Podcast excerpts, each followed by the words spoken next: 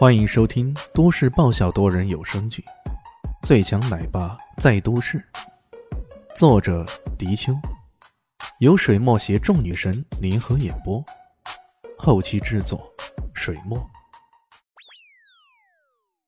第八百五十七集，落日长亭，落花纷飞，一个少女静静的坐在长亭上，等待着一个神秘人的到来。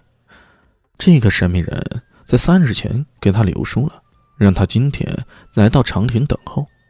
书亭中有这么一句话：“如果你想为叔叔报仇，你一定要来；如果你安享于目前的安逸，那就算了。”为叔叔报仇五个字啊，刺痛到他的眼睛。他决定无论如何也要到这里来。等到日落，四周的黑暗开始吞噬一切的时候，终于。那个神秘人来了。你，你真的能帮我报仇？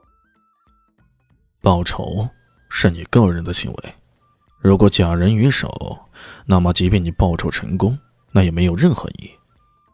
神秘人如此说道。那我该怎么报仇？跟我学，去刺杀的本领。害死我叔叔的，是两个凶狠的恶人。我一个弱女子的实力，又怎么能报仇成功呢？回去想想啊，想好了，每晚十二点准时在这里等我。好。回去后的少女左思右想，两种思想在斗争着。不行，那是犯罪。难道你不想为你叔叔报仇了吗？报仇应该遵循法律途径。如果你那么做，爸爸妈妈知道了会很伤心的。你是品学兼优的好学生呢。哼，叔叔的仇都报不了，你还是人吗？连人都不是，你还是什么好学生？一夜的思想激烈斗争，他失眠了。第二天迷迷糊糊，无精打采。到了第二天的晚上。他本来已经睡着了，可不知为何，半夜居然像梦游似的爬了起来，然后跑到了长亭那边。神秘人果然在那里等候着他。从此以后，白天她是所有人眼中的乖乖女，品学兼优，积极向上；晚上，她是个刻苦训练的女杀手，不断的学习刺杀的本领，并且在十八岁的时候开始杀死第一个目标对象，也是那一年叔叔的仇人。被他亲手摘下了头颅，并且亲自拿到叔叔坟前焚化了。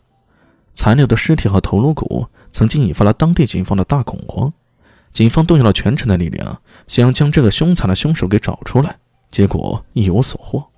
而此时的他，却已经沉睡在少女的体内了。在少女看来，他已经永远不复存在了。在石海里看到这一番景象，李炫的灭幻神魔功施展开来。探知到了这一番情形，他终于知道这件事的来龙去脉了。为了替他亲爱的叔叔报仇，他分裂成了两种性格。本来沉睡的女杀手，因为财产的纠纷，也可能是陆夕阳对她的唤醒，这时候完全清醒过来，并且控制了整个侯英如。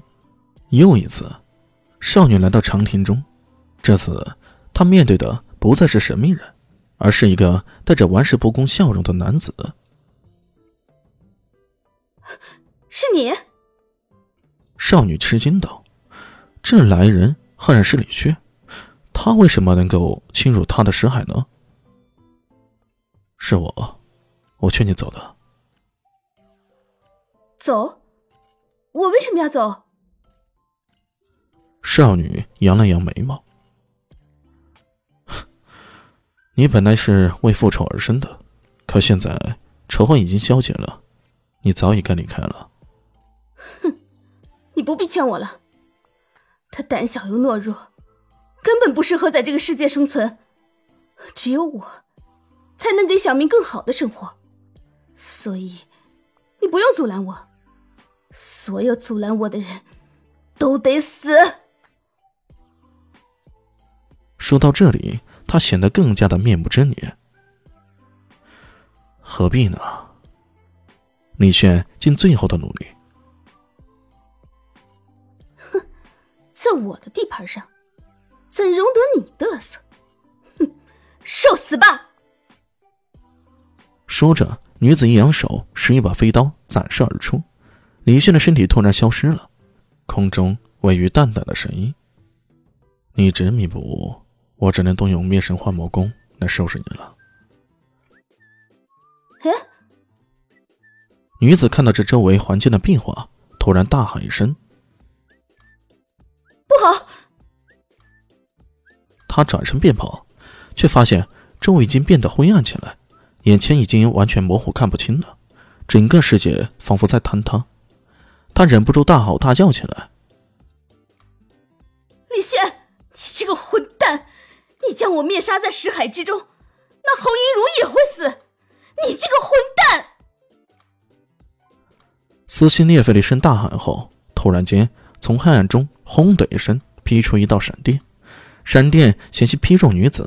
女子正气得牙痒痒，这时候一只巨大的手猛地穿过云层，一把狠狠地抓来，直接抓住了她。